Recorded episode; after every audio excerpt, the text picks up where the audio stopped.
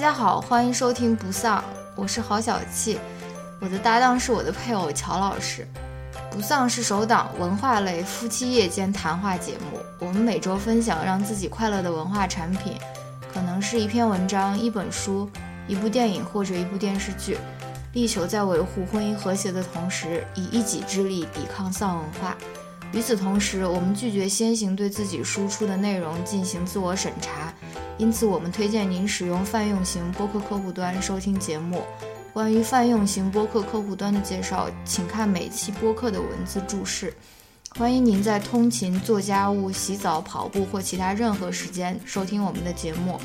如果您对说话和反应均比较慢，有时甚至会让人感到时间停滞的男主播，和爱说脏话、开黄腔，且经常重音夹杂的女主播有意见，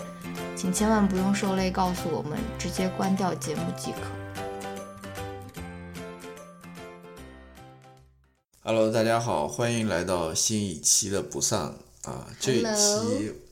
我们来聊一聊一个歌手，嗯，一个被我想到一件事情，谁？人家很多那种粉丝福利就是出出一个那种 ASMR 的那种，那种嗯教不是教程就是那种 音频，就比如说你粉丝达到多少了，然后你就出，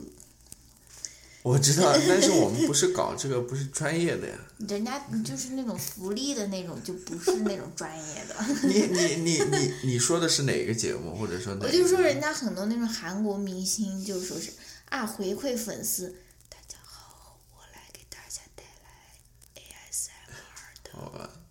好吧，你有没有这种想法？那、no, 一点都没有。嗯好，然后怎么说呢？为对。什么一上来就说了这个？这个应该问你自己。我就是我口说我心，嗯，就是因为我刚刚脑子里面在想这个事情，嗯，然后我就说出来了。好，我觉得你的嘴没有靠到这个话筒这边，我已经靠得很近了，我的那个音音量比较大一点，所以好，呃，接着说吧，就是 我们这一期来谈一谈现在我想祝我的好朋友杨晓彤生日快乐，生日快乐，生日希快乐，望你天天开心，不知道会不会越听，来越美。当然会了好，他要是没有发现这个的话，我就是质疑我们的友情了。或者说应该多久发现，就是一个月之后，不会的，他能听得很紧的。好好，嗯，生日快乐，生日快乐啊！ OK，已经被打断第二次了，这是已经被打断第二次了正式。开始好，，这次正式开我们这次来谈一谈始。一我还个真的挺幽默已的经，哪有自己说自己幽默的？ 那 你又不讲，好吧，啊，然后我们来谈一谈一个被禁掉的歌手， yes，、嗯准确来说好像是四月十二号吧，我在网上看，我具体也不记得。反就上个礼拜，对，四月十二号，上个礼拜五，嗯，对，你我想你已我经，一觉起来就，对我想你已经知道是谁了，对，就是李 志，你为什么那么喜欢是吧？嗯提问，然后自己回答？然后，好，我们嗯，来聊一怎么说呢？嗯，就是好像到现在为止，大家还不清楚就是为什么会被禁吧？可能大家能够猜想到一点，但是具体原因或者说没有说有一个官方的解释，I guess。哦你，说，你说咱们就这是些、这些事情有多少有有能有官我方我的我解释我呢？我没有关注很关注这个事情了，但是什么？网上说是因为他呃就是那种行为不正啊，或者行为不端是吧？ ，which means，这个是一个官方的一个声明或者是哎呀，这个我也不，这个是因他取消那个四川那个三三四的时候是这样说的，是四川那边对，四哦方面川是这么说的省，四川但是省后来好像他所有的音乐都下架了，在对国啊内的那种、呃音乐平台上面全部下架了。嗯。然后然后 Apple Music 的中国区也被美下，中国区被下架，美国区它的那些敏感的那些全部都听不到，比如说广场就听不到，哦 what？真的啊。会你这就样看他的？那个，你就看他那个那个就很短，哦，就是就是那些比较敏也不感是一的，二三四五六，就是数字是连的，它可能里面有一首歌没有了。嗯，他们就没有标一二三四五六，他们就是写歌名，哦而他那种真的都没有的好。人民不需要自由也听不了，就没有，不是就不出现。好，嗯，那这一期呢，我们呃怎么说呢？我先来说我吧，就是其实我也不算是一个非常呃，也不算是一个理智的歌迷，只能说 这有什么奇怪 的？这你又不是我不知制道。造一些效果嘛好。那我不算是一个理智的歌迷，但是我也算但你承不承认你你那个那个我是你那种音乐道路上面的那种引路人？我可以承认这一点。对我啊可以，承因认为这一要点。不然你可能还在听那种孙燕姿， 对吧？孙燕姿有什么问题吗？没有任何问题。说到孙燕姿啊，但 是我只只听孙燕姿就是有点，有点问题。嗯，但怎么说呢？大家肯定， 嗯，都有这么一个过程。啊 我说，我跟你说过嘛，就我现在回去听她的歌，啊，我就觉得不行。我我指的是孙燕姿的歌，还记得姥姥在啊人人网上那一 个孙燕姿演唱会的相册， 太可爱了，好，从进场就开始拍。已已已经打断了很多次了。OK，哦我们这应该是一个严肃的一个题目，啊对，我们讲到哪儿了？悲悲怆的一个。对，我说我不是一个理智的歌迷，但我还是听过他一些歌，嗯，然后我也去看过他一两次的演唱会吧，算是，两次嗯，所以，呃，但是女主播是一个你知道吗？那种实际学者我不是，我我也还好， 我哦也还好，也还好，我也我我怎么说呢？我听的比我多，嗯，是听的比你多，对吧？因为这个品味就摆在这边。然后怎么说呢？你要说我多喜欢李志的歌，其实算不上，他不算不上我最喜欢的音乐人，就是说以音乐或者歌曲来说。但由于我听他的歌听的太多了，所以就是有一种习惯，就是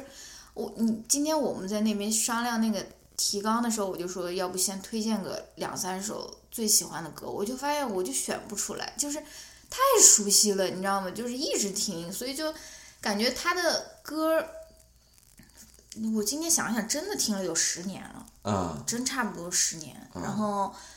反正就是很熟悉的一种感觉。虽然说我不觉得他是一个最好的一个，比如说音乐人或者他的音乐，其实并不是最最吸引我，但是我是非我我是可以承认说李志是，嗯，带给我嗯影响非常大的，也可能是最大的一位，就说艺人吧，嗯嗯，就是说不光是他的音乐，包括他的那种做人啊，或者说他平时发表的那些言论啊，或者说什么，我觉得他真的是可以说某种程度上是启蒙了我的一个这个一个人，这个我们到时候。再聊，可以可以聊这个问题，对吧？那呃 对，就是，所以这一期确呢定这，个话筒要离我这么近，对，你看这个声波的话，哦，OK 你其实声波不是特别高的，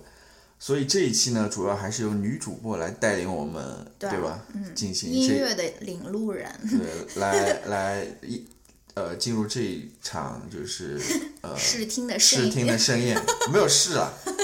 听觉的盛宴。嗯，好吧，那么我们之前商量的就是说，先来聊一聊我们看过的几次， 不是，我来带领吗？好吧，你来，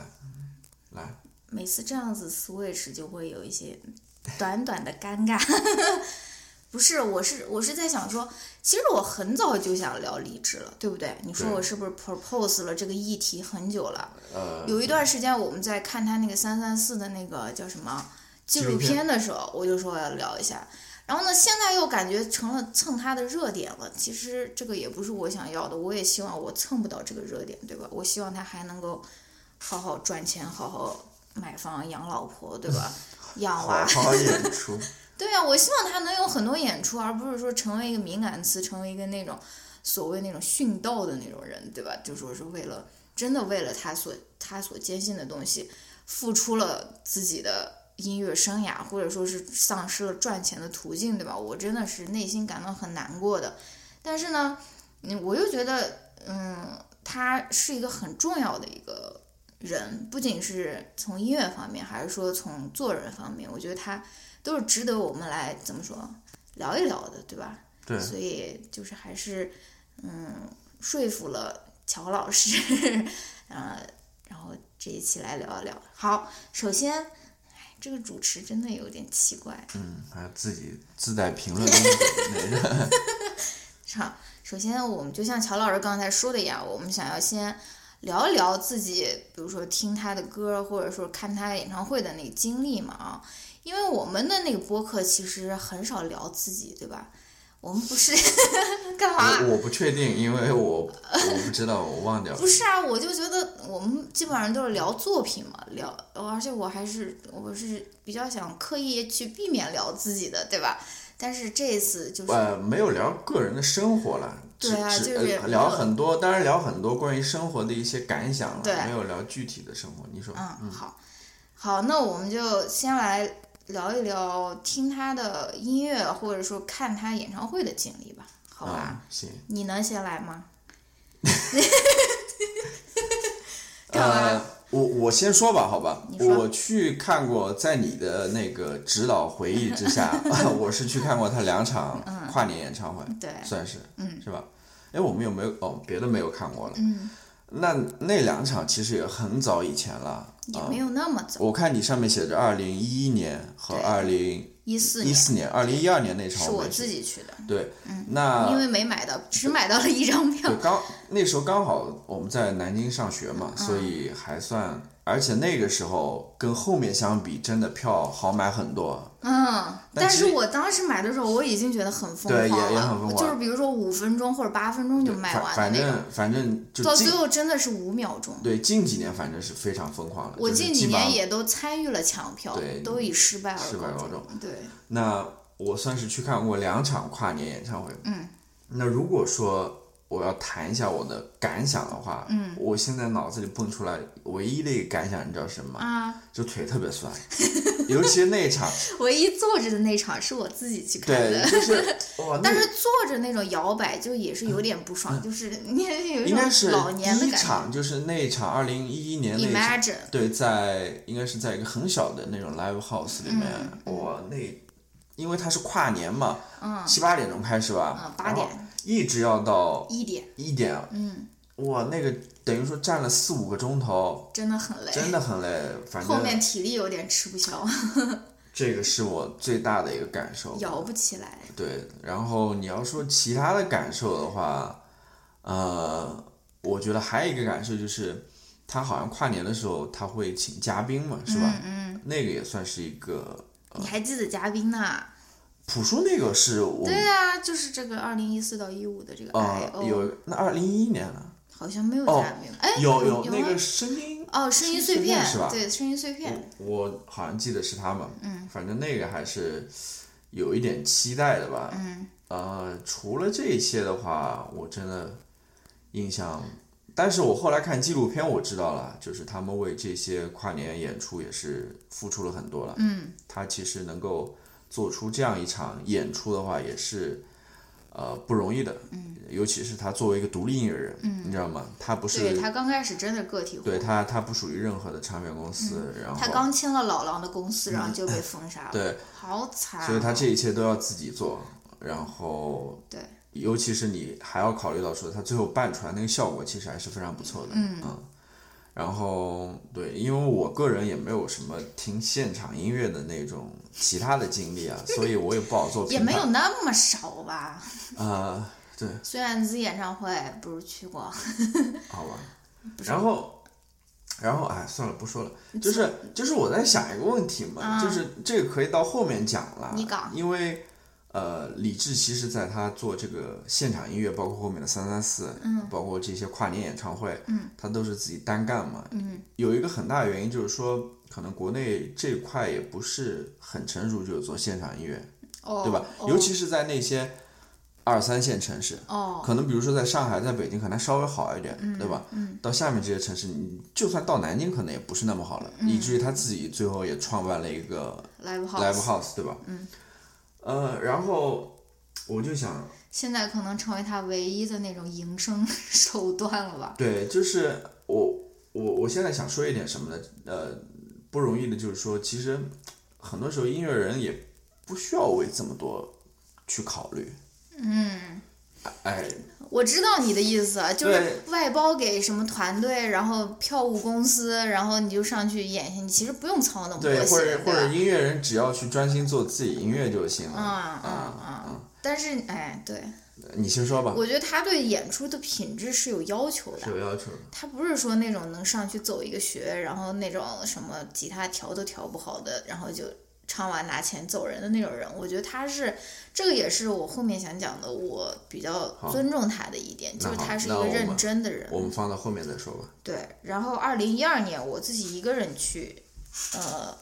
去那个跨年的那个嘉宾是张楚，嗯，还挺，当时还挺开心的，因为他，因为他从来对他那个嘉宾都是非常那种怎么说保密保的对很好的啊、后面，然后他后面还请过丁薇吧，然后好像也请过老狼，然后反正他自己也在那个跟马世芳的那个采访里面说说，他请嘉宾的唯一的一个要求就是，也不是唯一了，当然人家要愿意来了，当然他当然我我我听他讲，我知道他给的那个报酬是非常非常高的，就说是。呃，这是一方面的原因，然后另一方面就是他要喜欢这个人，就是说他要认可你的音乐，或者甚至认可你的那种人品的那种。然后他自己就说，所以现在这个嘉宾越来越难请了， 因为这个他认可的人越来越少了，你知道吧？又又没上过他，又没当过他嘉宾的人就越来越少了嘛。然后，嗯，对，然后我这里还写了一条，哎呀，这个转折太生硬了。没事没事。就是我是我觉得，就是说品味，就是说你听什么歌，其实是不值得来。虽然我刚刚嘲笑你啊，但是我是觉得你这个东西，我知道很多人听理智的歌，尤其是有一些政治敏感色彩的那些歌曲，因为我们从小到大没有听过这样的歌曲，或者说是很少能够嗯那个接触到那种不是那种歌功颂德的那种歌曲啊，或者说是不是情情爱爱，不是歌功颂德，而是有一些批判性质里在里面的歌曲，所以很多人就觉得啊，我听了他的歌，我喜欢李志，我就好牛逼啊，我就是啊好有品味，或者说是我就比你要厉害，对吧？比你听那个梁静茹， 梁静茹为什么无辜中枪？就是，但是我我想说，我们在这边虽然介绍我们听过他的歌，但是我们并不是想要，我代表我自己吧，不说闷了，我并不是想要用这种所谓的品味来标榜一些什么。我觉得你真正创造出来的东西才是值得去标榜的，而不是说你听什么电影儿， 你听什么歌，看什么电影，然后你就比别人，嗯、更高或者说是更优秀，对吧？就是说，嗯，这个是不是我愿意传达出来的一个 message，对吧？对啊，就是你要想以前如果说不存在呃社交网络这个时候，嗯大家为什么听音乐？呃还不是为了自己身心的愉 悦嘛，对吧？你无论说是这个曲子好听，嗯对吧？能够感染到你，亦或者说，呃，这个歌它的词写的非常好，能够打动到你。嗯那现在听音乐，如果正如你所说的，就好像是去说的通俗一点，就是装逼了，对吧？ 那也是在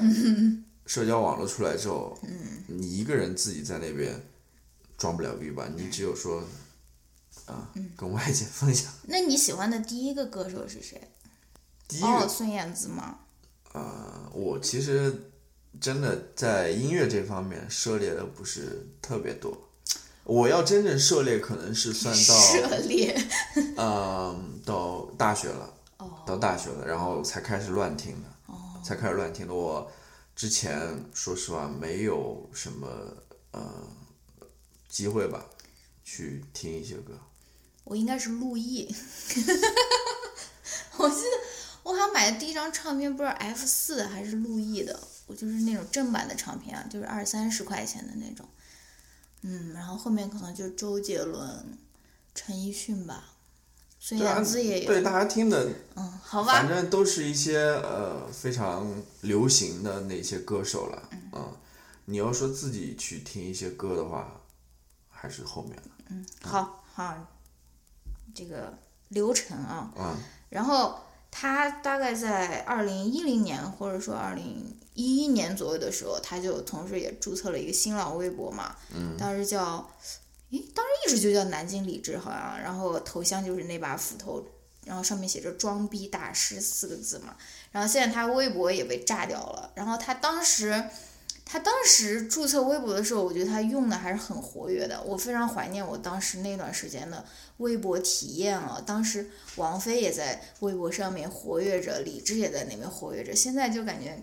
很多有意思的人就是被那种，哎，反正就不怎么用微博了。当时当时反正他还是挺活跃的啊，然后也会经常跟网友互动啊，然后那个回答他们的问题啊或者什么。他后面还有一个什么逼哥夜话。然后就在微博上面回复大家，最后还做成了那个巡演的那种 video，就是巡演前大家在那边排队，然后大家就问他问题，然后他巡演结束以后，就是在那边坐在酒店房间里面就回答大家，就是有一系列的这种互动。我还记得我当时在他的淘宝店里面买了一件黑色的卫衣，我不知道你记不记得，记得然后还拍了一张照片，艾特了李志，然后说全国女大学生 什么胸围太小的。这个这个事情就由我来撑起来哦，平均值由我由我就说撑起来，其实就是那种在搞笑嘛。然后他竟然还回复了我，然后说什么嗯淘气还是什么， 我我当时就很开心，你知道吗？反正当时他还是有一段时间在微博还是挺活跃的，我还挺挺怀念那一段时间的。怎么说？他在那边玩微博的哦。好，下下面你有什么想说的吗？没有关于微博这个没有什么想说的。好吧，嗯，好，那我们下面就进入我们下一个环节，就是每个人推荐三首好自己最喜欢的李志的歌曲。啊，好，你 先来吧，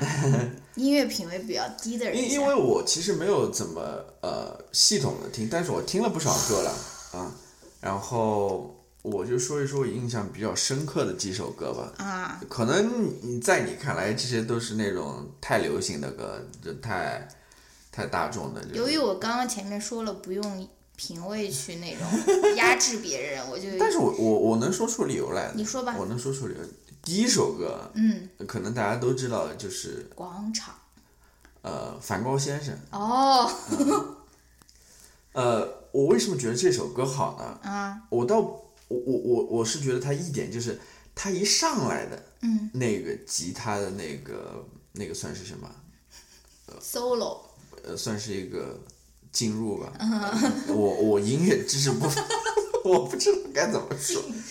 就是他一上来的那个吉他，应该呃最一开始他应该是点了一支烟的声音，哦我不知道你听到没有，你可应该能没有没有 我我想应该是点了一根烟，然后吸了一口，然后伴随着那个吉他的一个开始，嗯我觉得那段是非常不错的。嗯前面那段吉吉他的 solo 是非常不错的。你要说其他的这首歌，其他的说词啊或者我倒觉得还还好一般。哦我是被前面那段吉他吸引的。真的是很奇怪的一个对点呢。 第二个就是你刚刚说的广场广场，嗯这个为什么呢？因为首先是写这个题材的，你跟大家讲是什么题 材？非常少，嗯呃，就是写呃六四的嘛，嗯非常非常明了了，嗯非常明了了，嗯因为它里面放了呃那部应该是对天安门那部对纪录片的原声在里面嘛，对加在最前面、中间、后面都有，嗯这个也是我为什么喜欢它的第二原因，就是他这首歌把这个原声加进来之后，嗯我就觉得很很特别，就很少看到吧，嗯然后也挺契合的，嗯这首歌也是非常不错的。啊嗯然后呢，嗯，然后其实你也讲过，其实我还挺喜欢那个郑州那首歌，关于郑州的记忆，关于郑州记忆。呃，哦我那首歌我也很喜欢。对我觉得它就是我要讲的，就是他是在呃写歌的时候，或者说他在唱歌的时候，他是在唱一些什么东西，无论是说唱他的理想也好，或者说唱他的爱情也好，嗯唱他的人生也好，他是呃有所表达的，对，而不像现在很多歌你就不知道他在说什么。嗯，呃，这就像个 AI 写的歌词一样，就是，王力宏的那一首或者说 A 你 I I，呃，我不知道，就是我总感觉现在这些歌就是感觉只有你所谓机器写的那 种，而也没有自己真实的感嗯情在那边，或者说这些创作人根本就不知道自己真实的情感是哪些，嗯，也你也不知道是怎哎么很写很的多了。时候也那些歌手的歌也都不是他们自己写的，都是嗯其他词曲人帮他们写的，其他词曲人呃又不知道你想什么，就嗯哎，反正我是觉得，呃，李志的那首歌，就是郑州那首歌，当然也包括其他歌啦，就哎他写是爱情的歌其实都挺好听。对，这也是为什么就是说，就为什么他家庭美满了以后写不出来好啊听的歌的原因？呃你，讲，可能是，嗯就是说很多年轻人都很喜欢李志的歌嘛，嗯就是感觉能从他里面有很多的呃认同，嗯在里面，这也是原因嘛。尤其是说他在之前的那些歌，一个人的时候，嗯他很多关于呃个人、关于未来、关于理想，嗯对吧？关于爱情的这些，嗯，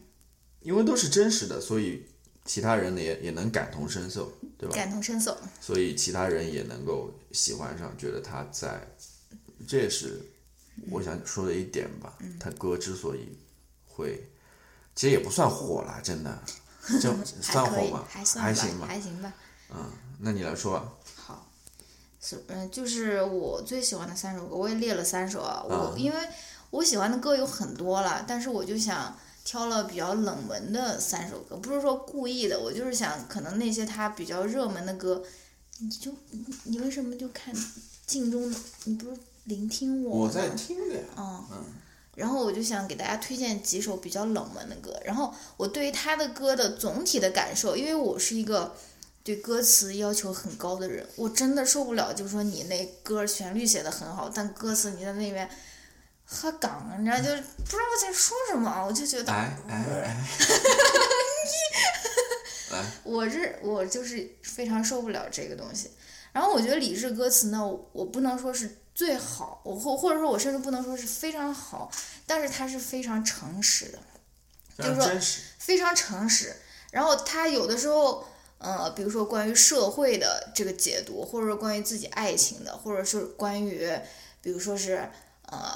失恋的那些歌曲，你能发现他其实就用的是那种大白话在那边写歌词，但是你确实就是能够被他感染到，就是因为他真的就是。在，嗯，是一个非常真实、非常真诚的一个表达，对吧？然后我觉得他最有名的那几首歌曲，比如说是《广场》啊，什么，嗯，就比如说他《广场》里面，哎，这些歌，说实话，我刚刚说的那些歌，其实不一定大家都能听到。对，对，像那个，首先广场这个，嗯呃，如果即使国内那些音乐平台有他的专辑的话，肯定没有这首歌的。嗯、所以我不知道现在这些年轻的听众还能不能知不知道有这首歌，这个还不一定。嗯另外，像那个梵高先生，其实他在大家也都知道嘛，他在巡演的时候好像很少唱这首歌。嗯，啊、对所以可能有名的像什么定西算不算？像林夕很有名吧？ 我不知道，像像郑州也算比较有名吧，嗯像什么妈妈这首歌是吧？这个世界会好吗？嗯这这几首歌还是挺火的。对，就是他很多那种歌词就是大白话写出来，他写广场就写什么你会被教育成一个坏人，见死不救、吃喝拉撒的动物。就是当时我就是在作为一个那种大学那种朋克少女的时候，我就觉得哇，怎么写的那么好，那么酷，对吧？但现在就觉得还是挺大白话的。比再比如说那个这个世界会好吗？就是什么妈妈什么什么我居然爱上了他什么。和当你回首一切，这个世界会好吗？或者人民不需要自由，也就是人民不需要自由，这是最好的年代，对吧？就是非常非常直抒胸臆的、非常真实、非常真诚的这种大白话的这种歌词写作。呃，我们不能失去信仰。妈的，一一一一整首歌大概就两句歌词吧。他们在这世界上不停地奔跑，一不小心就改变了我们。什么一不小心就改变了生活，什么我呃什么生命曾经闪耀，思想的荣光，我们不能失去信仰。我觉得他是想有一个非常清晰的这个 message 在这边的，但是他是用一种非常直白的方式表达出来的，他也没有说很晦涩，嗯没有说是对那种文采飞扬或者说是什么。然后，嗯、其实李志他自己经常在采访里面也承认说他是一个有才华有限的人，他经常说那种特别搞笑的话，他说。他意思是，他的这个所谓的成功都是靠同行衬托。他说同行太懒了，你知道吗？他说 我们这些同行真的是就说是不努力，也不好好练团啊或者什么的。我的这种全是靠他们， 他们太不行，把我衬托起来的。而且比如说是还有很多真正有才华的人，可能迫于家庭啊或者什么那些压力，他们就不做音乐了，你知道吗？他他就觉得他自己的这个所谓成功就是一种侥幸，因为他觉得他是。其实没有那么多的音乐才华的一个人啊、哦，因为他首先他不是一个专业的音乐人，对啊，对吧？他是大学时候学的是自动化系的那种，所以他也不是一个专业音乐人。第二个，我记得看哪个纪录片的时候，他说，呃，关于写词啦，啊、嗯呃，他很多时候词都是说要进录音棚之前就随便写写，他才写的，嗯，因为他自己很清楚嘛，就是呃，他的能力就在那边，嗯，呃，他不是说你。使劲去想或者怎么样，你就能够，你知道吗？嗯，写出很更好的词出来。其实这一点我是也也是有这个感受的。说实话，嗯人真的时候，你很多时候是要讲，你要讲天赋也好，或者讲能力也好，真的就在那边。嗯啊，你撑死了也就写那么好，嗯就是这么回事。嗯，你只要说到词的话，我也想谈一谈，就是李志他的算算他的偶像嘛，你怎么又弹起来？哎，我刚要弹，你先弹吧。好吧？你我刚要说罗大佑 你不的怕我我又把你的话我我不怕，好。我是罗大佑真正的实际学者。嗯对，就是我想说的是什么呢？就是说他的偶像罗大佑，其实你要比他们两个词的话，你就会发现罗大佑的词是的确是更好的。罗大佑的词太牛逼了，他是从各个角度看都是很好的，从文采，从那种呃、都是很好的。我我所以我，我就是李志他自己可能也是从这一点来看吧，跟他的偶像相比的话，的确他不算是一个很有天赋的人。嗯，因此怎么说呢？你继续说吧。对，说到罗大佑，为大家摘录一些 我最喜欢的罗大佑的歌词。第一首是我的豆瓣签名《玉山白雪飘零，燃烧少年的心》。你不觉得这短短一句就写的很好吗？白雪怎么燃烧少年的心，对不对？这还是一首公益歌曲，明天会更好，对吧？哦， 我就觉得怎么能够写出这么多，这么好？然后比如说他，他罗大佑也是一个非常 political 的一个人嘛，对吧？包括他写《鹿港小镇》啊，写《未来主人翁》，或者写他很多歌曲，其实他都是有政治色彩在里面嗯的。但是比起李志这种写法，他真的就是写的更婉转一些，但是他那意思也是包含在里面。然后我后面还写真了，的那个词感觉就跟诗一样。就是神罗大佑真的是你神。你要说理智是那种大白话的话， 罗莱佑真的对我再为大家推荐几首罗大佑不太出名你的不要歌。推荐理智的歌 我吧。这摘抄了这么啊好吧多，你好不吧让我念吗？念念念，有一首是叫《我不了解》，我诶，这首歌叫啥呀？我不能了解的事，还是 something like this 啊？我不太清楚啊。哎呦我的天，反正就是他，他其实是在写说，呃，世界需要多元，而不是非黑即白，对吧？而且任何一个人他所谓的告诉你的真理，唯一的真理其实都是不可信的啊。但他怎么写呢？他写的如果没有缤纷的色彩，只有一片黑白，这样的事情它应该不应该？拿一支画笔画一个真理，那是什么样的字？那是我不能了解的事。他就是以这样的一种方法表达出来他的这个想法，对吧？就是说世界不应该是非黑即白，而是应该有缤纷的色彩，有各种各样的，比如说真名或者说是真意，而不是说有一个人告诉你这个就是真理，对吧？嗯，但他就能写出这样的词，然后鹿港小镇就不用说了，什么台北不是我的家，我的家乡没有霓虹灯，就是形容那种小镇青年到大城市去打拼。你听上去是一个很无聊的一个主题，但他就能写的那么好啊。然后再包括《知乎者也》里面他写的那种，就说是我们现在就是怎么说，就是嗯。想要试图就说是只关注特别好的信息，或者说是把自己的耳朵和眼睛都蒙上，然后营造一种我过得很好的那种假象嘛啊，什么眼睛睁一只，嘴巴呼一呼，耳朵遮一遮，皆大欢喜，对吧？就是啊，然后 last but not least，我给大家推荐一首我最爱的，你不一定是最爱，就是嗯非常冷门的一首罗大佑的歌曲，叫《耶稣的另一个名字》。哦，那首歌的歌词写的太好了，我希望 大家都可以去听一听，叫《耶稣的另一个名字》。他说：“耶稣有另一个名字叫做你也叫做我，我们都有他的圣灵，还有魔鬼的本性。然后撒旦有另一个名字叫做你也叫做我，他在梦中将我惊醒，笑我平凡的人性。平凡有另一个名字叫做你也叫做我，我们都在白天犯罪，就像夜晚的忏悔。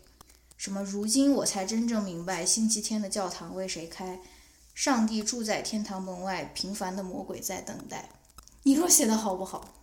对吧？就是每个人都有那种，比如说耶稣和魔鬼，就是我们都有那种平凡的善和平凡的恶，对吧？就是这样讲。关于这个创作啊、我就突然想到一点，就还想谈一谈嘛，嗯就是我个人感受啦。嗯现在我越来越意识到什么啊？嗯一方面，真的创作是建立在自由的基础上的。 ，yes，你如果说没有一个自由的创作环境的话，串串着环境，我真的可能会有那种非常很稀少的有那种人人出来，但是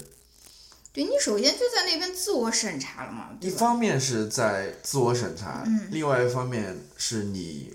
你人不可能就是叫什么，呃，他没有吸入或者没有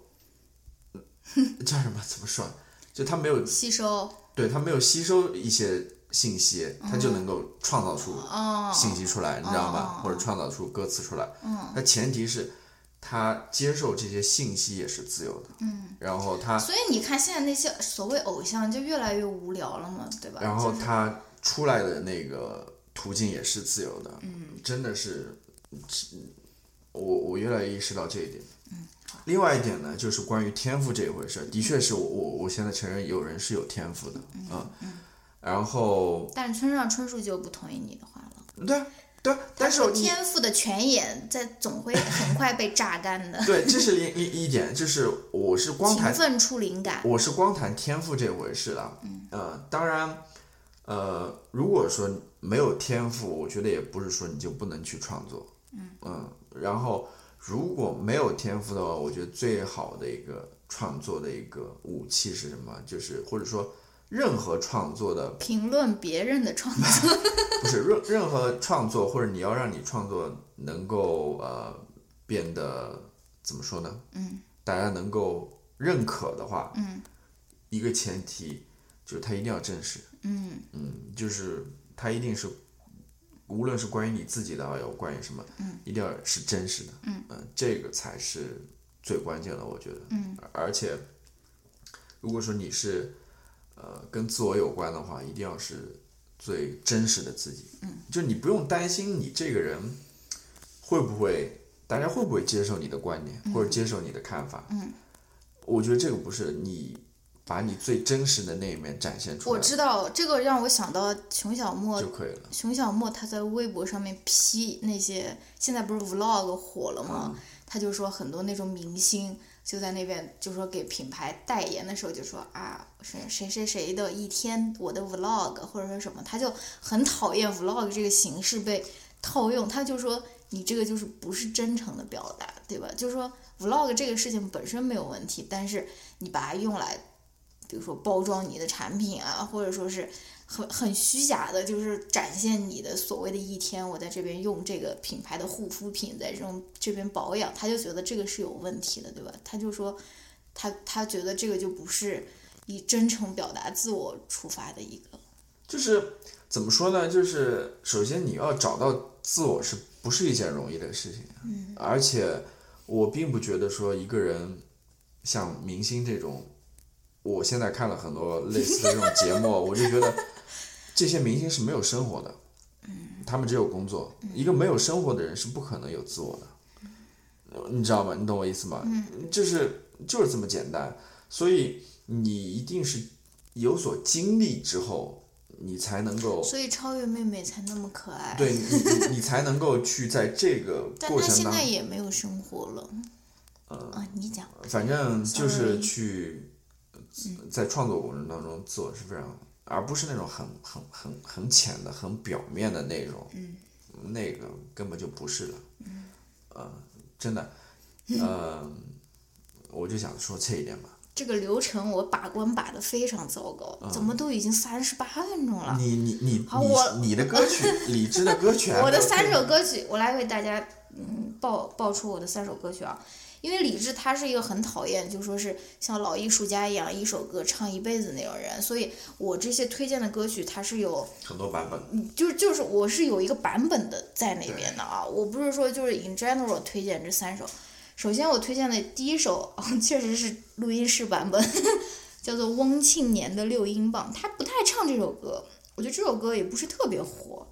然后我觉得我特别喜欢这首歌，有什么原因呢？第一个原因就是，哎呀，我也是跟你一样自问自答的那种， 还笑你嘞，我的天！然后自己还要加评论的那种，我很少加不不加评论的，我只是自问自答。你这边还要好，来，就是它的这个旋律，首先是非常朗朗上口，非常怎么说欢快的一首吧。然后它这个歌词探讨的主题也是我，翁庆年应该是他一个朋友吧，是哎吧？，应该是吧？嗯翁庆年应该就是给他六英镑的人吧？他里面讲了很多他朋友，就对歌词里面，嗯，哦董董什么尧啊，董卓瑶，董卓尧应该是啊，你继续。还有，然后他就在讲说，兄弟在伊斯坦布尔给我带来六英镑。他说这个世界上没有他没有他不能买到的东西。他就意思说，他兄弟跟他说，这世界上钱什么都能买得到，你想买什么就能买什么。然后他下面就是在那边反问他那个兄弟歌词，然后他就问他说，我想问你。呃，我问我说，老板，一斤尊严要多少钱？什么一斤理想要多少钱？一斤纯粹要多少钱？一斤爱情要多少钱，一斤婚姻要多少钱。就是我觉得他就是在反思金钱是不是万能的这个事情嘛。嗯。然后我觉得是很有意思的一首歌，而且这个主题不是很多人倡导的，或者说是我我不知道有没有任何人倡导过这个主题，只除了那个麦克桑德尔， 他写一本书《金钱不能买到的》，对吧？我不知道有没有人探讨过这个问题啊。然后第二首歌就是也是他跨年演唱会上面的一首歌，是跟丁薇一起唱的，这应该是丁薇的歌，叫《普希金》。嗯，我觉得这首歌特别特别的好听，然后我我推荐大家去听一下。然后，但是可能也是因为丁薇唱的太好了，丁薇真的是这个现场唱歌唱得特别特别好，而且她，如果你听过她，她专辑非常少，她大概就两张专辑吧，还是三张专辑，反正非常少。大家去可以去听一下丁薇的专辑，丁薇自己唱的这首《普希金》本来就非常好听。然后，呃，逼哥跟他一起现场合唱，他也没有说唱呲或者说什么，反正也是非常好听的一首歌。然后第三首是叫《墙上的向日葵》，不过是不是录音室版本，是二零一四年的跨年版本。我知道这首歌，其实我也有印象。对，你这首歌我们在现场听的。嗯对你，你你推荐了之后，然后我也想起来，我也想推荐这首歌，尤其这个版本的。对就是这这个版本超个级好应听。该是一零还是什么？ I O，哎哦，应该是开关了，开关的意思，啊开关不是一零，一零也对了，闭合嘛，应该是闭合的意思。I O 那张呃跨年音乐会的现场专辑了，对呃那个版本的，它前面有很长很长的吉他的 solo，可能有一个一分钟吧。然后它突然就有那种，反正就是一个完全不一样的一个编曲。嗯然后它应该是第二首吧。啊、当时就觉得听着特别好听，当时现场就觉得特别好听，然后回来以后听这张 CD 也是觉得特别好听。然后我还又多推荐了一首说，叫《红色气球》，嗯也不是录音室版本的，是二零零九年，他他叫工体东路没有人，就他自己相当于单刀赴会，扛了一把吉他去录的那一张专辑，就是只有就是怎么说弹弹唱专辑吧，嗯非常好听。这个《红色气球》这首歌本来也非常好听，然后我觉得这个弹唱的版本也是给我留下了很深的印象吧。嗯哼。反正就这四首，最后当然还有一首，那首回答了，那首歌是，但是不算是他自己的歌，是北岛的，北岛是的相信还诗是不会的？回答那首那那那次的那个跨年叫相信未来，不是，呃，就是那个应该是最近的那张叫什么？理智与管弦乐是吧对，什么呃，就叫回答，是不是最后一首？对，最后一首是回答还是相信？回答，要不要好吧打赌？好吧，好吧，好吧，嗯，就回答。回答就是北岛的诗，然后配了他自己广场的那个曲嘛。我觉得最后可以给大家放一下这首歌，这首歌非常非常非常非常的好听，然后也是可以作为怎么讲，啊李志他这个人，我觉得可以用这首歌来进行一个总结吧。那那我想说一下，就是他最最新的这张专辑，应该是二零一八年的那个跨年吧，嗯，叫《李志电声与管弦乐》。对，你觉得这张专辑怎么样？好听啊，哎我觉得还好，我觉得还好。我觉得最后一首歌当然是很好听的了，就那个回答，其实是念诗了，在那嗯对嗯边朗诵诗了。但我觉得其他前面那个就感觉有点，他自己做了很多尝试，包括他还对有什么嗯爵士乐，爵士乐对我就持保留意见，我就觉得一般吧。但是管弦乐这个，我觉得还是挺不错的。我我个人觉得还好，就是但是你有点如果太太厚重了， 是不是？会不会有点？你如果有这种，就是比如说管弦乐在后面，你的编曲的变化可能就会很少了，嗯就是都要以那个乐团。反正我个人一般。就是我这边还想谈一点啊，就我突然想到的，嗯就是我不知道你听逼哥的歌有没有这种感受了，嗯就是他每张专辑啊，或者不同的版本、不同的专辑之间，嗯，你会发现逼哥的声音，或者说他那种录音的效果， 嗯，又很不一样的。就是他的他的声音了，嗯有的时候声音是哑哑的、低低的，有的时候声音又是还可以，哦有的时候声音又是比较正常的，或者说，就是因为嗯那逼那哥就不是那种巨费那种。对，因为一方面解嗓一方面他前期的很多专辑，说实话录音条件都很一对，他般，说是在朋友广告公司对录的。嗯对，然后像那种现场也是越来越好那种，嗯那种录音的条件也是各不相同。来来一个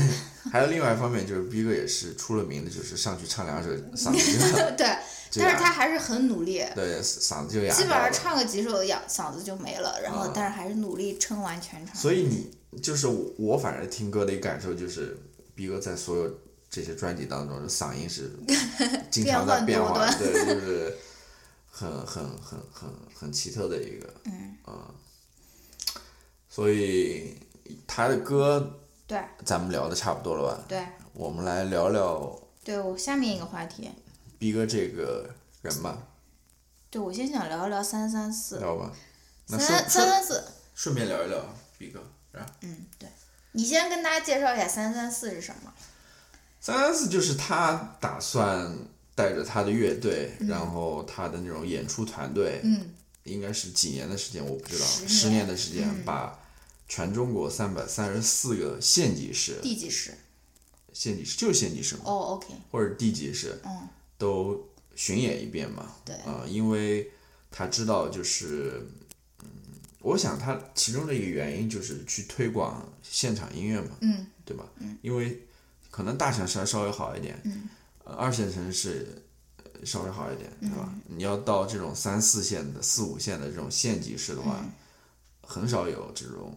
一现场音乐会的机会了，啊、对，其实就是一个文化下乡活动，差不多。所嗯以他想去推广这样一种形式嘛。但并不是那种同一首歌的那种那种类型的文化下乡。你还知道吗？你还你还看过，嗯，中央七台农业频哎道经常播的那种文化下乡，就就是那个知请道我知道请带鞋套上二上四楼，差不多就那种我知道表演。 我哦知道，那不太一样嘛。对，我想说的是，我觉得他这个真的是一个非常好的一个想法，对吧？而且，而且你听着觉得简单，或者说什么，其实你我们看的那个纪录片，它的整个过程其实是非常非常繁琐，然后要审查，要报批，要公安报批，还要给地方的那些政府报批，真的是很繁琐的一件事情。我觉得他。哦，我觉得他能够能够能够做有这样的一个想法，我觉得是非常怎么说非常厉害的吧，我非常佩服他的。像是一个那种开拓者的这么一个对，形就是象，那种苦行僧的那种感觉。因为这些城市、这些县级市或者地级市，嗯他们不具备这种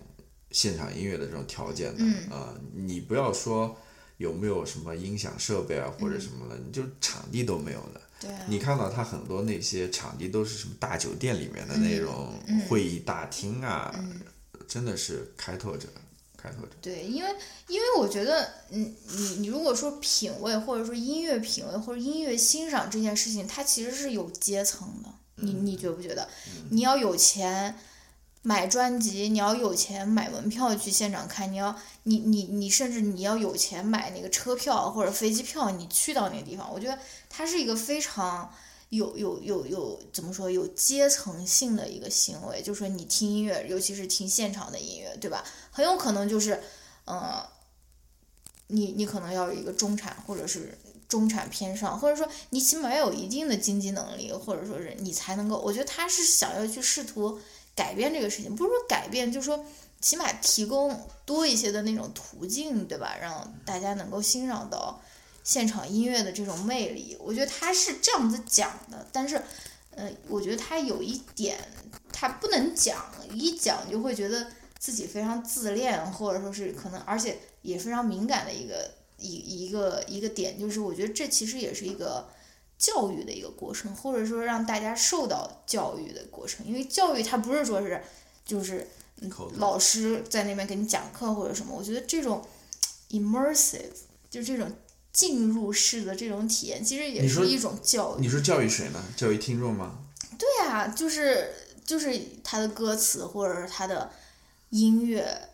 本身，我觉得其实也是一个，比如说是因为教育，呃我我我不是想说那种居高临下，我告诉你怎么说，但是我觉得其实也是一个怎么说受受到教育的一个过程。我记得他在一期的那个纪录片里面谈到嘛，嗯应该是网易云音乐那个吧，嗯他就说到我所说这个开拓者，嗯，里面讲了一个事例嘛，就是他应该是在在安徽哪个地方，嗯呃，演出之后，当地的那种行政领导也都在听嘛，对他在现场还弹起弹了国歌国歌， 然后说后面那个文化局长结束之后跟他那个调音师说，嗯，希望他能够越走越远嘛，啊、嗯祝福他。当然最后没走远 了，就就被那个，然后呃逼哥后面也回答我们，就是说他其实想做的就是说，呃，让他们认识到这个音乐嗯，音乐的多元性，对吧？对，这就是然我后说的一个教育的一个然过后程。对，也不是说，那这边就是说，不仅是教育听众了，嗯他也是在教育这些跟这个现场音乐相关的，嗯包括呃，比如说这场地的组织方啊、嗯等等，然后也包括这些需要批这些呃活动的当地的官员，嗯就是告诉他们，呃，我们其实没有什么。嗯有这么一种音乐形式存在，对吧？他说，逼哥后面说，那就给后面要来演出的乐队，嗯给他们铺了一条路嘛，嗯呃，他们可能就不会受到那么多阻碍了嘛，对吧？嗯他们可能相对来说也会比较顺利一点嘛，呃，这个是它的一个意义嘛，嗯，真的，那个网易云音乐的纪录片，我真的希望大家都可以去看一看。他们这一路上，他自己也在讲说，就是一直在被举报嘛，就是说被同行举报，然后被甚至被歌迷举报，对吧？歌迷抢不到票，竟然还去举报举报他，反正就是一路真的是困难重重了。包括他的那日本调音师，你知道吗？就在那边说，为什么为什么日本人都已经了解你在做什么，但是中国人不了解，对吧？就是，反正哎，那那那那个那个纪录片，我是觉得非常值得值得去看一看的了。嗯，哎，好、啊，然后后面你还想聊什么？ 你干嘛偷看我的 notes？就是我还是想聊我最开始的那一点了，嗯就是大家很多时候，呃，把逼哥就是当做是，因为他自己也说了，就是因为他在音乐上面的才华很有限了，嗯所以他只能说通过去，就他说嘛，就是他团队里面有一些人也是，呃，在某些事情上面，尤其是说去做改变这件事情上面、嗯是有意见的嘛。嗯那逼哥就说嘛，他说，呃哦，意思好像他的团员说嗯吧，说你你要是真的想改变的话，你就通过音乐去改变，就不要去做这些乱七八糟其他事情，嗯你知道吗？呃，好像那个人对音乐还是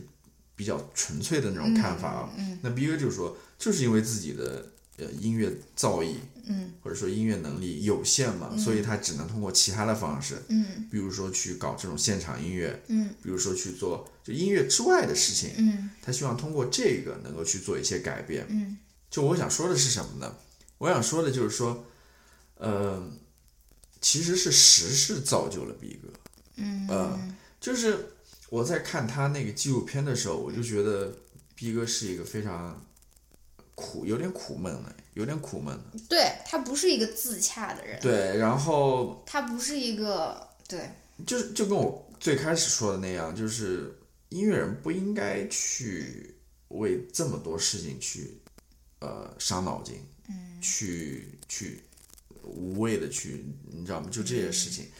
当然，也正是因为这样一个环境，嗯，才造就了现在的这样一个逼格。嗯啊、如果说所有都是呃设施都是配套齐全的，然后一路都是顺畅的话，可能真的逼哥在音乐上面就没有什么太大的那种造诣。当然，我觉得他可能还是会吸引到人了，嗯就是他不会有那么大的影响力或者说什么之类。哦就是我想说的这一点了。哦。嗯，其实我后面最后一个部分，我想聊的就是他作为一个人对我的一个影响，就是说嗯哼不仅仅是一个歌手或者说一个音乐人啊，就是说我回忆了一下他对我的影响，我归纳了三点。 第一点就是，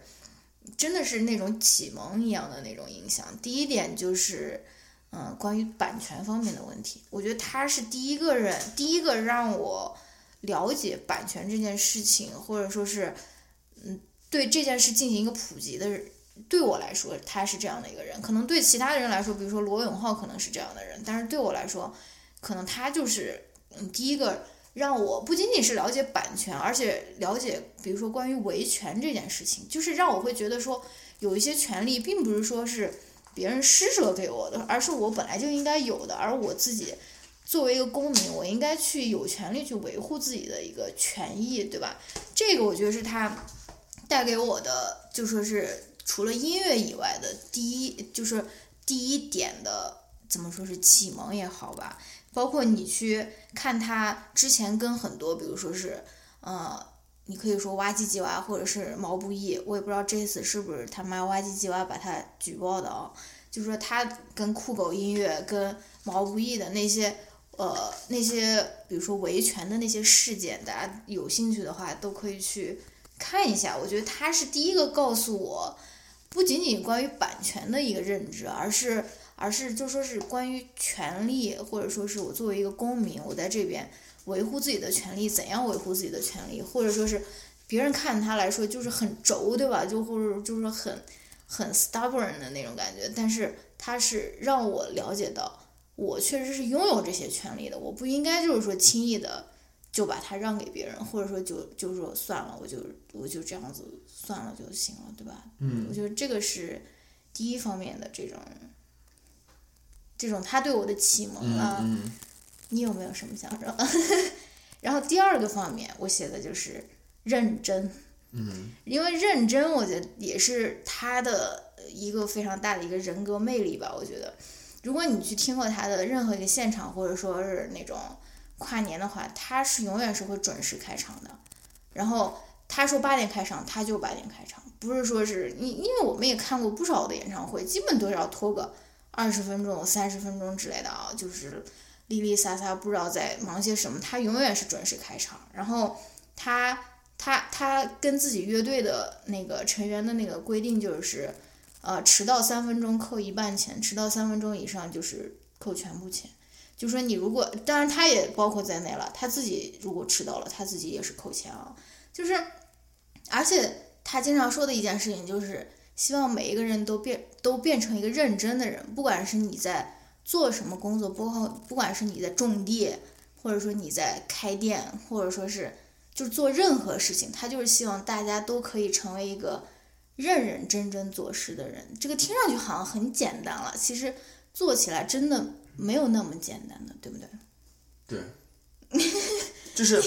认真做事的话，它其实是你要有一个意识在里面的。说实话，嗯你如果说呃，你要保持一个清醒，就跟我们上一次讲到，你要是呃 awareness，你要是有这个 consciousness 在这边的。你如果是仅仅随着你那个惯性去做事的话，很多时候就是不认真的，嗯，啊、或者说按照这个社会的这个规定或者那种呃 norms，就是那种习俗这种去做的话，按照这个惯性去做的话，很很多时候就是不认真做事的，嗯，就是呃，说到做事，说说到底还是就是你你是有一个这个意识在那边的，这一点是对，而且他就像他经常就在那边开玩笑说，他的所谓成功其实就是因为同行太懒了，就是可能就是因为同行不认真，而他是一个认真的人，所以他能够获得他现在这样的那种成就。哎，当然现在想一想又很心酸了，就是已经被那种封杀了。 你要说到认真这个事情，还有一点就是，我我是一个印象啦，就是我也没有任何的那种证据，或者这个也没办法去证明这件事情了。嗯，就是一方面是认真，另外一方面就是他还是有一点较真的，甚至对，呃，就是他对于某些事情的呃态度，或者说他做事的态度，嗯，比如说你说的那个迟到这件事情上面，他是有点较真的嗯这些方面。那我觉得，我猜想啊，嗯他这个影响是来自于哪边啊？我觉得是多多少少可能会跟他是一个理科生有这个关系。嗯我我我这是个人的，完全个人的感受啊，嗯因为因为他是理科生嘛，然后我也是呃， 算是理科生，对吧？所以我在这边，我我有的时候也有类似的这种感觉，但是我不知道能不能把它归咎于说对于在是理科生这个原因上面，比如说对于一加一就是一，呃这有点有点扯了，就是我我我是有这么一个猜想在里面，我感觉是他之前，比如说经历过那种很糟糕的，比如说音乐节啊，或者说是那种很自由散漫的那种团队，我不知道啦，我在瞎说啦。啊，反我正我我反正猜想可能是，嗯、这种理科生的那种，呃，轴吧，或者是嗯这有有有有有有没有这一点在里面？一个问号。 I have no idea。然后第三点就是 怎么讲？第三点就是爱国。我觉得他是一个爱国的人，而且他他是让我了解到，当然他不是唯一的在这方面对我的启蒙了，但是我觉得在中国真的真的他像他这样的爱国者真的是很少。因为我不知道你记不记得，我们看那个网易云音乐那个那个纪录片，一上来他就在那边骂脏话，他说我他妈每天为这个国家操了多少心，你知道吗？就是意思是他自己都觉得我为什么要操这种心，我为什么就是要就是要就是嗯，而且非常讽刺的一点是，在在他这个被封杀这件事情发生之后，很多比如说是豆瓣俄组的那些。那些人，或者说是网上的那种小粉红们，对他的一个 accusation，竟然就对他的一个指控，竟然是说他是他不爱国，对吧？就是说，就是我觉得，哎，就是我觉得抓大住家他，对对于这个爱国是有什么误解吗？抓住他，就是那个可能以前的微博里面有一点就是不是，不是这样的，不是这样的，那是是这样的，但是我我是想说的是，嗯，我我就是说，我想说的是，就是爱国这个定义，我们从小被灌输的爱国这个定义，好像就是必须要歌颂，必须要赞美，你这样子才算是爱国。我们没有一个没有一个就是那种那种感想，就是我我们我们没有被教育说是你要质疑权威，你要。呃批评你的国家，这也是另一种爱国，就是我经常说的意义即爱国，对吧？我很多人的那个思维模式都被圈定在这样一种爱国的模式里了，就是说你如果没有你如果没有转发一个都不能少，那你就是不爱国；你如果没有转发台湾是中国的一部分，那你就是不爱国，对吧？就是这个甚至我不们用说，就是到那么高的地步说啊，你站在这什么，你有没有去维护这个国家了？不要、嗯不要从这个，就和现在很多都是你身上被有没有这个标签。对吧？嗯，你你有没有转发这个东西？对这个一点都不能少，或者说你有没有说过是台独的话或者什么？就是都到最后就变成这种标签，而不是说，哎，就不是就是在我们受的教育里面，我们是没有反对派这个概念的。反对派可能就是 equals to 反动派，或者说反动派这个这个这个东西就是很奇怪的一个东西，你不觉得吗？就说就说一个好的国家，它是应该有人质疑它，它是应该有权力的制衡，这个就说的就有点太远了。就是我们成长起来的那个教育中，我们是没有这种呃批判思维的，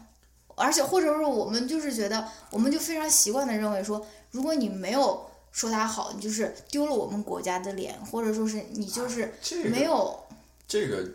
其实不用说，或者说我我给你举一个简单的例子吧，拿美国来举例，就是比如说特朗普现在在台上，嗯然后大家在这边批评，对吧？嗯，没有人说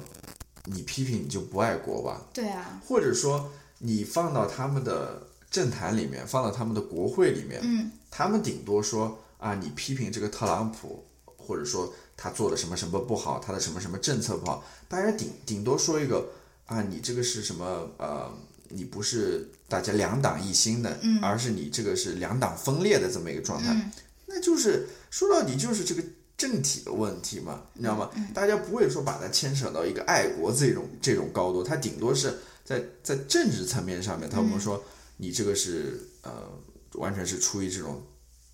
两党之间意见的不合，你才会这样反对，嗯而不会说没有人会说你批评这个特朗普就是你不爱国。那那你你想吧，你放到中国的这个语境当中，嗯，你就很快明白这到底怎么回事了。就很多时候，什么是国，对吧？什么是政府，嗯。对吧？嗯什么是这个应该分清楚嘛？对，而且而且政府是，哎这个是不是说的太多了？嗯，不用说了，我觉得这个我很我清楚我是觉得有一种，我们有一种想法，就是说政府或者是国家，它是高于我们的，它是一个我们需要去崇拜、需要去赞美、去歌颂的一个对象，但其实不是这样的，它是服务于我们的，它是就像那个人觉得那个叫什么，他是那个公寓的那个叫什么，呃，业务就是那叫什么？我不知道物业，物业就是它是物业而已，而不是说我们应该是业主，对吧？就是我觉得很很多人有这种这种就说是这种印象，所以就觉得啊，我们要去维护它，我们要去，但是其实它是应该来，我觉得这个就谈的非常理想了啊、我我不知道就是，呃，清楚的可能大家已经非常清楚了，就是不清楚的，我不知道他们能不能说通过你这番解释，他能够清楚，或者说他还是保持那样一种敌对的这种态度来听你这个解说。嗯，那，呃，你还有什么要说吗？对，哎，这个就说的有点太嗯不是就是太太悲伤了，我我我我在我在准备这个时候，我在想这个话题的时候，就谈到最后，你要谈到理智这样一个人的话，说实话，我是就是有点抑郁的呀。嗯，你就是会很抑郁啊，就是说他这样一个人，他没有做什么，我觉得真的没有做什么特别，就是以以那个标准来看的话，他没有做什么特别反动的事情。没有做任何吧，哦，没有他。把中国地图是纹在胸口的，呃，他在做一些，他在认认真真做一些事情而已，嗯他只是想把音乐带给大家，然后 have fun 就行 了。真的，我我就不知道，嗯、他在那个纪录片里面说到嘛，他说可能一方面，呃，是因为他这个影响力越来越大原因，嗯但他另外也讲，就是你刚刚提到的，就是说不停的有人在举报，嗯，我觉得很有可能就是因为举报这个事情，嗯啊、然后，然后呢，你就不得不谈一个大背景或者环境的问题了，你要想今年是非常特别的一个年，嗯，你知道吗？你说六四三十周年，嗯一方面是这个，还有一个它是五四运动一百周年，还有一个它是建国建多国多少周年？七十周年。六十，嗯哎所以四九年建国的嘛，呃，七十周年，所以今年是一个非常，然后另外一方面，你要看整个这个趋势来看的话，因为今天我看了一篇文章嘛，嗯，啊、我可以我在那个呃 Telegram 里面也谈到了，嗯，就是那个一个美国作家吧，叫对张燕嘛，嗯，他他英文名叫什么的？让我来看一眼啊，我来在这边呃，叫，a s i r 哎，不是 Ian Johnson，Ian Johnson。 ，OK，对，然后它里面就谈到就是物极必反嘛，嗯，就是说现在中国目前这个社会就到了一个顶点了，嗯就是它这个是一直在缩紧的这么一个状态，嗯，他就想可能这个问题会有一个反弹，嗯就是物极必反，会不会有？但他只是做这个猜想了。然后我想说什么呢？我想说，就是一方面是因为很多日期都聚集在这一年，另外一方面就是整个这个趋势也是已经缩紧到一个一个一个极极点了，就是这样一个啊，然后就非常抑郁嘛，嗯，就非常抑郁。然后很多时候，很多时候我在想，就是我们在谈论这些事情，我也不知道有没有意义了，我也不知道有没有意义。然后很多时候，呃，其实逼哥做那些事情，我也不认为说他身边人都能理解他了。嗯啊嗯大家可能也都是，你知道吗？不一定能理解他。嗯还有就是我在看那个纪录片的时候，嗯，你说三三四啊，对，三就就那个网易云音乐哦那个纪录片了。很多时候，大家会把逼哥抬出来，作为一个人物或者是作为一个典型来看待嘛，嗯就问他很多问题。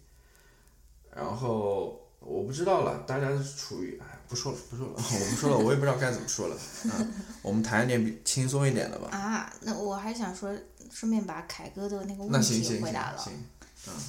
哎妈呀，凯哥问的是什么来着？哦，他说他问的就是我们的好朋友陈凯歌。 哎，哦，是凯哥吧？你慢慢找。我怎么保存了这么多有的没的的东西啊？我知道他问的，啊，他问的就是爱国这个这个概念在中国和外国，我我在不是美国说了中国和美国的有什么不同吧？嗯，对，这个我们其实刚刚也差不多聊聊了一些了，对吧？因因为我见过的很多美国人，他们也是非常非常爱国的，包括我觉得美国可能是这个世界上在家门口插国旗 最多的、最多的嗯那个人吧。但是，但是由于他们有那种多党制的那种政体吧，所以他们把爱国和比如说爱政府，他们是分得很很很很开的，对吧？他们的爱国基本上表现在，比如说尊重那种，呃，那种 veteran 那种大兵，那种对于大兵的那种尊重或者爱戴，或者说是，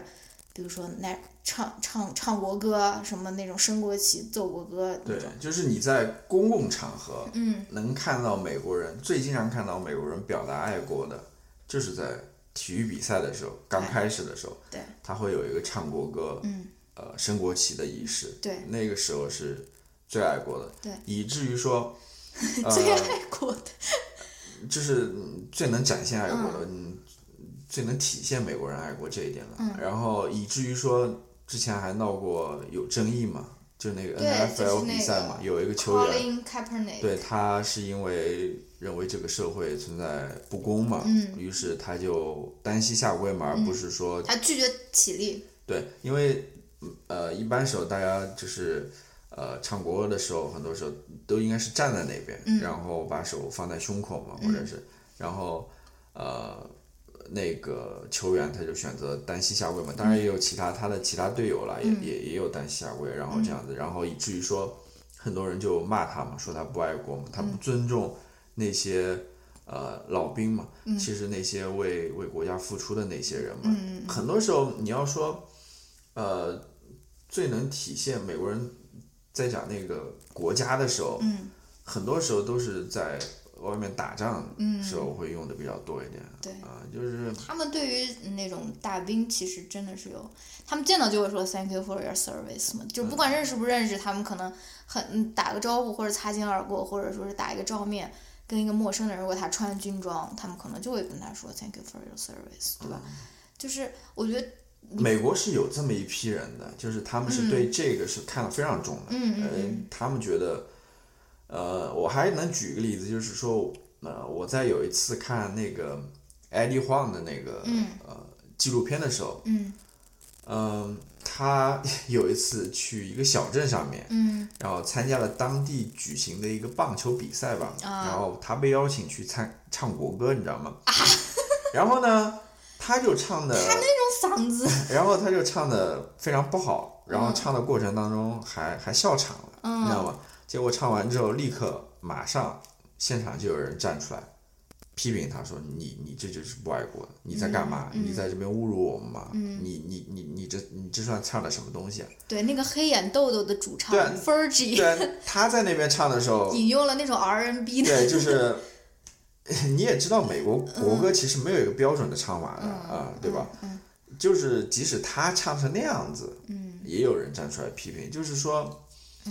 美国是有有这些，当然也也有很多人觉得无所谓啦，就是觉得这个简直就是在上纲上线，他们。呃，美国人对这个事情真的不是，不是说，可能最大的争议就是我刚刚说的那一点，就是、对，那个球员下跪的那个事情，嗯、呃，是关于爱国这个事情。嗯，那我也分享一个自己的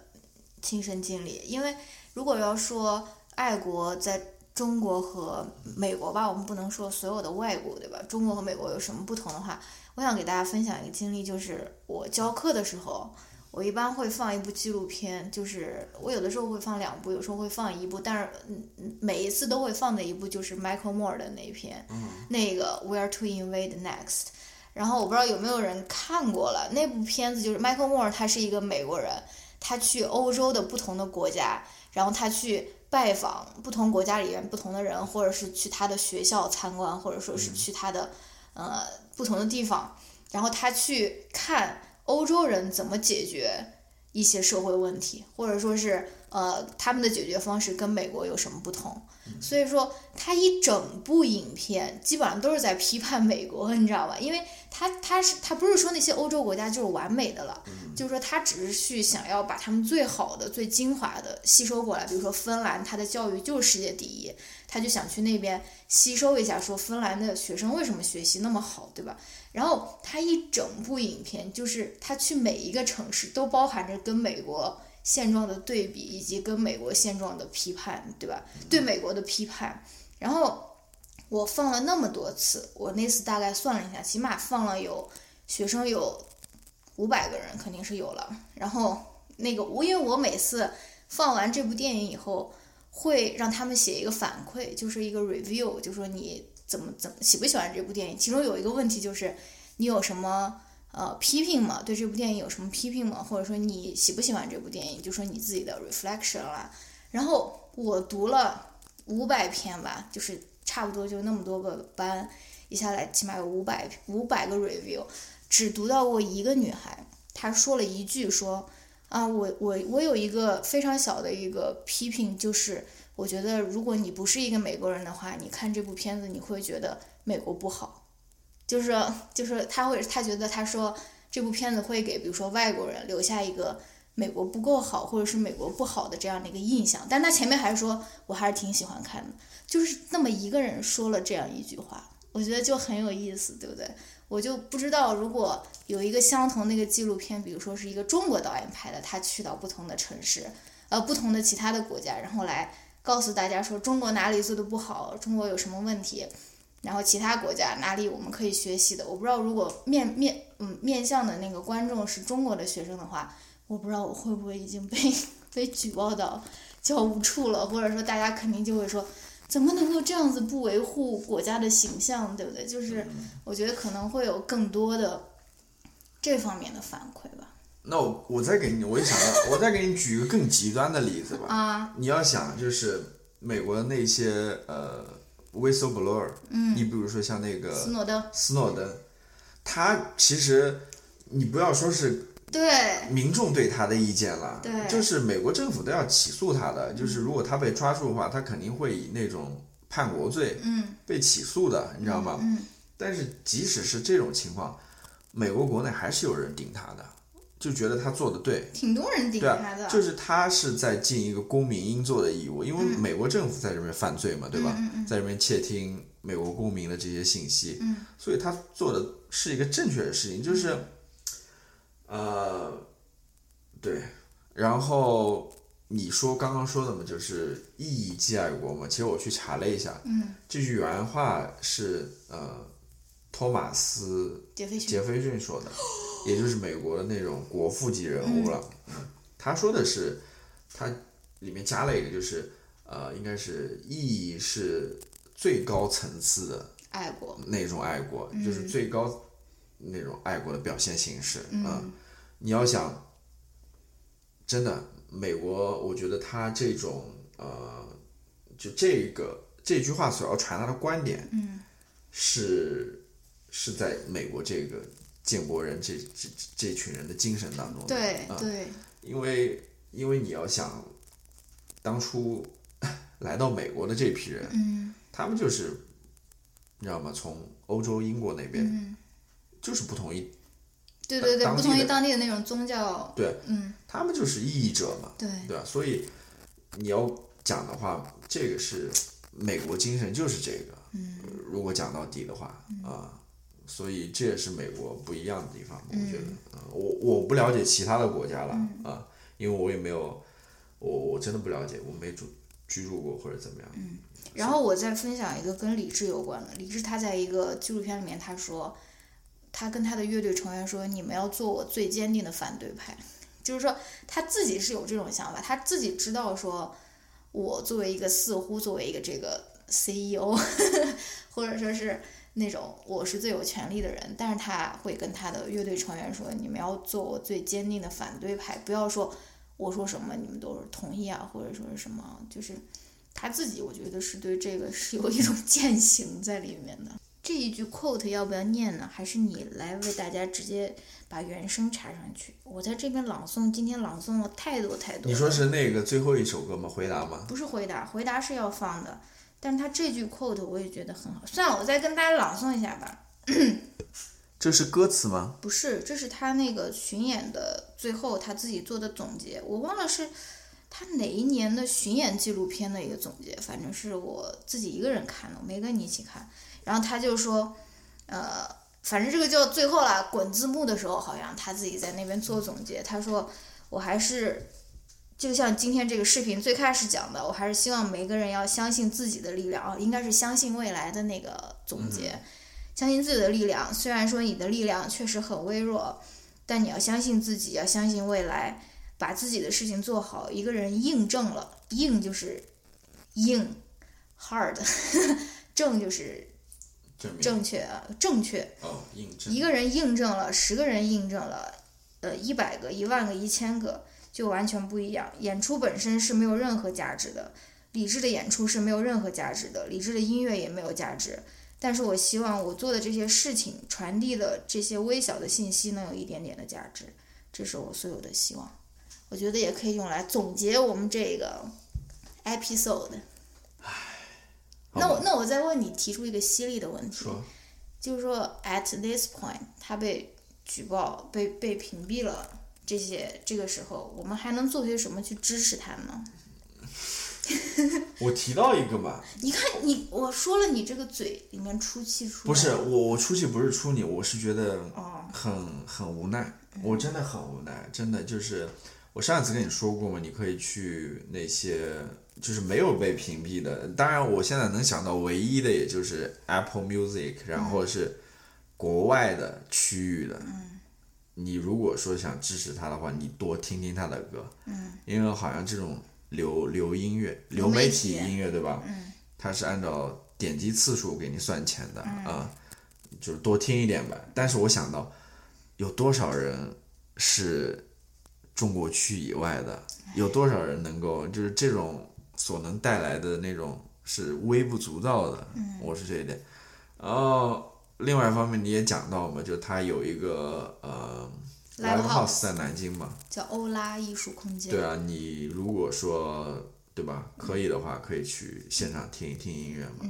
当然，我觉得我刚本来还想说他的淘宝店不知道还有没有，好像还开着，但是什么东西都没有了。这个，我我反正觉得应该可以吧。壁纸呃不是壁纸，就是逼哥应该是还能，现在他做大了，我觉得他是应该能够撑下去的了。但是不好说，不好说，因为我觉得他所有那些，嗯他又不能演出，对吧？他那些国内的这些播放又都全部被禁掉了。很难啊，怎么说呢？不知道，我不知道，就是这一阵过了之后，会不会他还会出来？会不会吗？ ，Let's wait and see。不好想想，我觉得可能不好说。好吧，那我们就今天先聊到这边，后面进入，先播放一段美妙的音乐，然后进入推荐环节。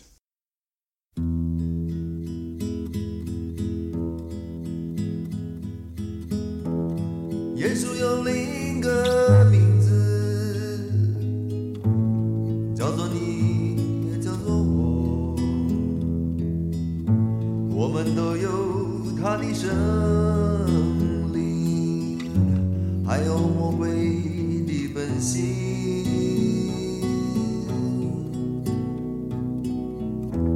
撒旦有另一个名字。叫做你，也叫做我。他在梦中将我惊醒，笑我平凡的人性。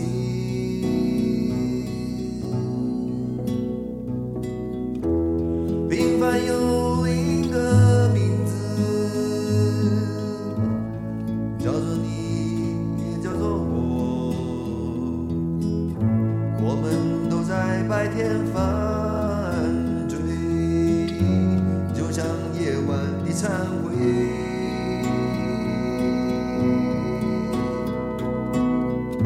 如此我才真正明白，星期天的教堂为谁开？上帝住的天堂门外。平凡的魔鬼在等待。啊阿门。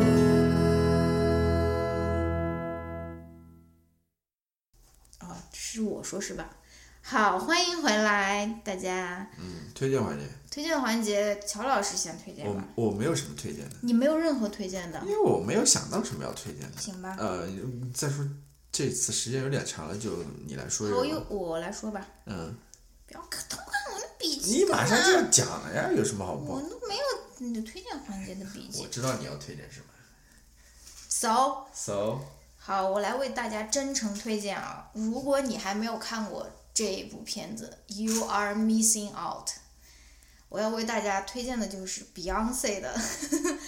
Beyonce 的新出的一个 Netflix 的纪录片，我不知道 B 站有没有搬运，我觉得应该有吧，叫做《Homecoming》。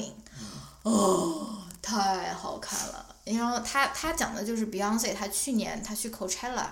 Coachella 就是一个美国加州的，可能是美国最火的一个音乐节吧。算是最后的。嗯，就是那种流行音乐节，不是说那种电音啊，电或者子是音乐不是电子，它应该也有电子音，有有肯定有电子音乐，就不它对不是纯粹的电子音乐，对，应它该不是纯粹电子音乐，它应该就是反正就最火的一个音乐节吧。它 Beyonce 去年是它，它每年每年有一个叫 Headline，就是一个怎么说，这是什么？头牌吧？就是就是最大对，就最大牌的一个艺人，他每次会去进行一个大约两个小时的一个表演，就是对于一个音乐节来说是非常长的，就像算是差不多嗯是一个演唱演会嗯唱会了嗯了，对吧？然后去年那个就是 Beyonce，然后今年是 Ariana Grande，对吧？然后他就是，其实就是在讲他去年在 Coachella 表演的这个事情，它就是一个纪录片。有没有前？他是说只有这个演出的记录呢，还是说他有前期的准备啊，或者什么之类的？他有在中间穿插那种哦前期的准备，但是更多的就是现场他表演对现场表演本身，哦，非常好看。我不知道大家，哦，我反正是就是受到了那种灵魂的洗涤。我不知道那种站在第一排看完那个那那那场表演的那些幸运的粉丝们，是不是那种灵魂早就被那种涤荡过了？反因正为因为那个 Beyonce 她本身她的现场就是非常震撼的，非常震撼。就是你还记得当年那个呃呃超级碗的中场秀吗对， ？CoPlay 那场。 我还然前后面，然后美国人就看不懂你 CoPlay 是什么东西啊，在那边那摸摸索索在一那一边点干一嘛？点，还是最后 Beyonce 上来，对吧？对压住了全场的那种对感觉。 ，Beyonce Coldplay Coldplay 就感觉我的 play，就是在这种中场秀是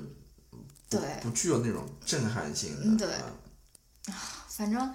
然后反正就是非常好看吧。然后它原因，它叫 homecoming 的原因，它就是 homecoming 其实是美国大学它会有的一个叫返校日的这个活动。学校吧，一般学校都有对，一般就比如说你是毕业的校友啊，或者说什么，你那一天你就可以回学校来看一看。而它的整个舞台的设计就像是一个，我怎么形容呢？合唱团就是一个有阶梯状的，我知道，就是大家是他的那些就说是那种乐手，或者说是那种配唱，他他们全部都站在一个阶梯上面，然后呃也也然后也是非常像那个就是橄榄球中间他们会有那种乐队。你知道吗？他们啊他们的那种动作或者什么，就是左晃右晃，左晃右晃，非常齐的那种动作。他们其实也是在模仿那种学校里面大学的那种乐队，尤其是你比如说在橄榄球赛，能够看到他们站在那边进行那种吹奏的那种啊，所以就是这样就是这样的一个概念，所以那个舞台他妈一升起来就感觉很震撼，因为它就是那种很高嘛，对吧？然后 Beyonce 她从上面走下来，然后我也不知道大家有没有听过 Beyonce 的歌，我不算是 Beyonce 的嗯 那种 N 级学者啊，我大概可能是零点三级学者吧。然后他的那个歌曲是非常非常鼓舞人的，尤其是鼓舞，比如说女性吧，比如说他的那首《Formation》，嗯，对吧？Formation 就是号召大家要团结起来，要帮助对方，支持对方，尤其号召女性要团结起来嘛。我们我们要 Formation 嘛啊，然后或者是什么呃，Who Run the World，然后 Girls 或者是什么，就是就是它是对于女性或者是对于少数族群来说，就是它是非常有鼓舞人心的力量的啊，而就是且。他歌曲里面是传递有信息在传递，甚至对是政治信息在当然就是政治信息，我 message。对我就是就是就是非常 political 的那种，而且包括对于黑人群体的那种鼓舞鼓励，或者说是因为他在那个纪录片中间，他就是每一段的衔接，他就会有一个那种 quote 嘛，他其中的有一个 quote 就是写 “You cannot be what you can't see”，嗯就是说你如果是一个黑人的话，你如 You 果 you can be what you you can， can't be what you can't see，但是现在也有一种说法，就是 you can be what you can can cannot see，就是、哦就是很呃，当然你说的是那个了，就是另外一方面就是说你其实能做更多了，哦啊、你说你说你继续说，他的意思就是，如果你是一个黑人小孩，你从来没有看过有一个黑人的宇航员，或者说是有一个黑人的亿万富翁、一个企业家，你你你你就长大从从从小长大你就没有这种意识嘛？他我觉得他是代表他是想说这个，嗯、然后反正它里面的嗯政治信息，不管是关于性别的，还是关于种族的，都是有很多。你也能够看出来，他是一个对此有自己思考的人，他不是那种。啊啊啊！就是那种傻白甜，或者说是很很没有没有什么思思想、没有什么脑子的那种人啊。然后你也可以通过他的那种编舞，我不知道大家有没有看过 Beyonce 跳舞，哇，真的是非常好看，对不对？是的，对他那他个编舞，他那个头发是应该是他，永远有人在前面吹他的那个头发 他那头发就特是别软的感随便觉甩，他那个头发应该是他的舞蹈的一部分，我觉得对，不就是随便甩，然后是非常有力的那种舞蹈，不是说就像我之前跟你说那种很那种东亚的那种女团或者日本那种女团，就是以男性凝视为目标，然后发发展出来的那种卡哇伊，然后那种挑逗你，就是那种就那种嗯。 就是那种舞姿，你知道吗？它不是，它是非常有力量。而你如果去看他的歌词的话，他的歌词也是，你可以说是非常非常，你甚至可以说是 radical，就是怎么说是激烈或者是非常极端的。他激进，对激进的，就是说，他他有一个就是在讲说， 如果你 fuck me up well, I will take you to Red Lobster，就是 就是这个传统观念里面这个男女的这个这个角色被他完全颠覆。一一般大家就觉得说啊是男的带女的出去吃饭或者说什么，然后他还有那种那种传递那种 message，就是说，呃，你怎么你如果不不怎么不，就是说。就是说你如果不怎么样，我就会比如说非常生气，或者说踢爆你的头啊，或者说是什么，就是呃，我觉得是非常非常怎么说有力量吧，嗯，尤其是对于呃少数族裔或者说是我也非常期待去看，我没看，嗯，好吧，嗯我是出来的第一天你就看了，好，那你关于这个还有什么要说吗？或者说 anything？没有了。我不知道，我在想我还有什么要讲，我也没什么要讲的，就不讲了吧。这一期时间也非常长了，好吧，那我们为大家播放理智的回答，好吧。大家一定要听完哦。不是啊，我在想你要不要放呀 Beyonce 的歌嘛？不要，哦，那就放理智的理理理智的回答。而且你这种人，你都是把我选的歌放在中间，然后就是只放一点点的那种，只放一段，然后自己选的歌曲放在后面整首。我这次要全盘操控，我要两首歌都由我来挑选。好，那最后这首歌是理智的回答，我希望大家都可以听完哈。好，嗯那我们这期节目就到这边啊，我们下一期节目再见，拜拜拜。哎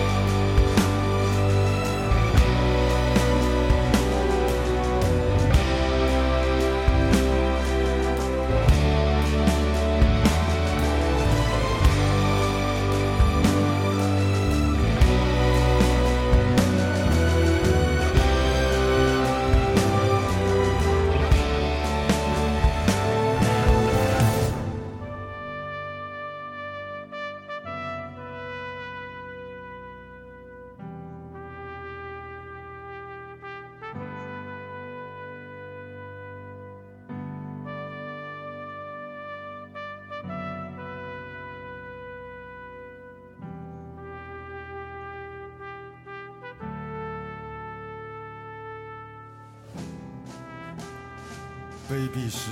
卑鄙者的通行证，高尚是高尚者的墓志铭。看吧，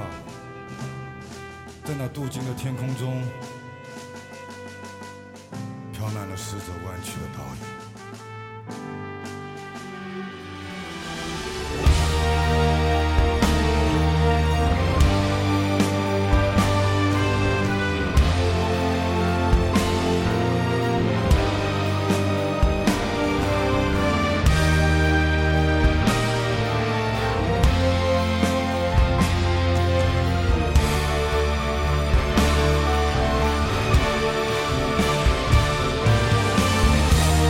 冰川期过去了，为什么到处都是冰人？靠望角发现了，为什么死海里千帆相竞？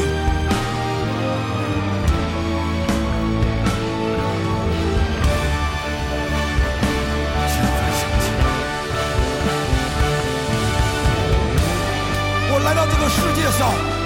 只带着子绳索和背影。为了在审判之前删除那些被判决了的声音。告诉你吧，世界，我不相信。纵使你脚下有一千名挑战者，就把我算作那第一千零一名。纵使你脚下有一千名挑战者，就把我当作那第一千零一名。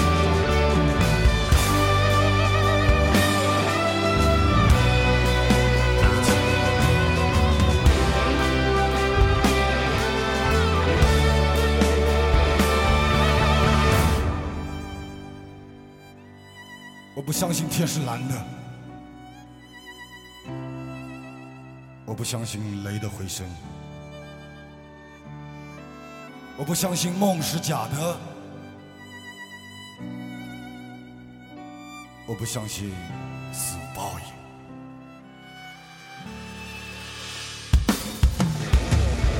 如果海洋注定要决堤，就让所有的苦水都注入我心中。如果大地注定要上升，就让人类重新选择生存的峰顶。新的转机和闪闪的星斗，正在缀满没有遮拦的天空。那是五千年的象形文字，那是为了人们凝视的眼睛。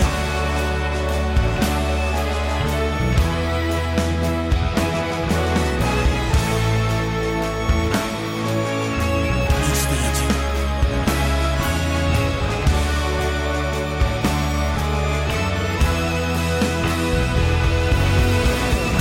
如果海洋注定要决定，